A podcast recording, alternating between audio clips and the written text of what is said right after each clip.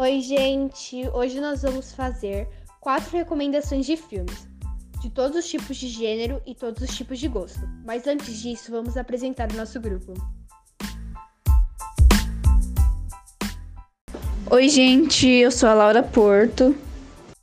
Eu sou a Letícia do Vale. Eu sou a Heloísa Batsioto. Gente, eu sou a Laís. É isso, então vamos lá. O primeiro filme a ser recomendado é um lançamento chamado Cruella. Foi um filme lançado ainda nesse mês, no dia 3 de junho de 2021, disponível nas plataformas Disney Plus e nos cinemas. Conta sobre uma menina chamada Stella, extremamente inteligente, criativa e rebelde. Porém, um suposto acidente acontece e muda todo o rumo da história. Na sua fase adulta, vira uma ótima estilista, chamando a atenção da maior estrela fashion da época, a baronesa. Porém, Stella descobre acontecimentos traumáticos da sua infância ligados à baronesa, que desencadeiam um sentimento de vingança, se tornando Cruella uma pessoa má, porém muito elegante.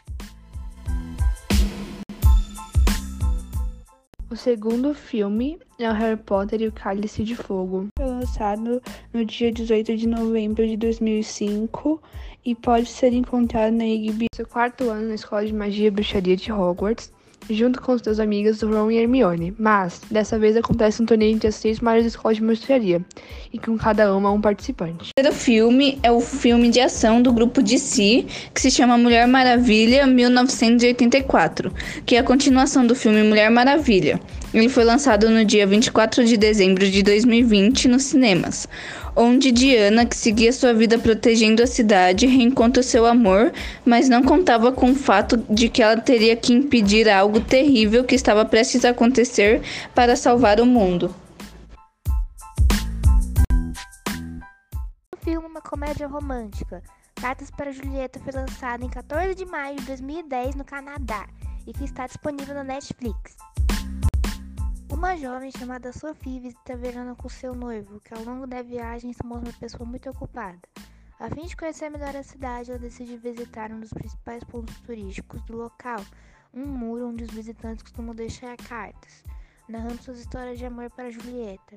Nesse passeio, a jovem encontra uma dessas cartas, que foi escrita em 1957 por Claire.